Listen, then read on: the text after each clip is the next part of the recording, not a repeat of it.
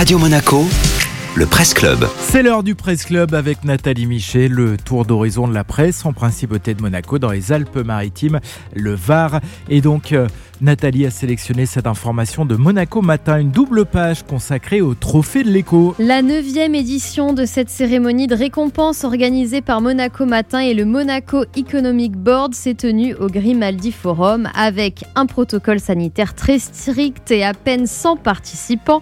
Résultat toutefois, sept lauréats qui se sont tous illustrés cette année par leur capacité à s'adapter, évoluer, rebondir, réussir malgré tout.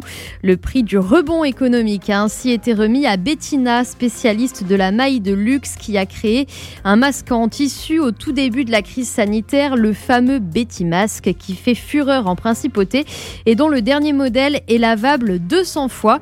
Depuis, 500 000 exemplaires ont été produits d'après Monaco Matin et 40 personnes ont été embauchées pour répondre à la demande. Parmi les autres récompenses, le prix de l'innovation décerné à Orbital Solutions Monaco, la start-up à l'origine du premier satellite monégasque mis en orbite autour de la Terre, un nano-satellite fabriqué à deux pas des studios de Radio Monaco à Fontvieille.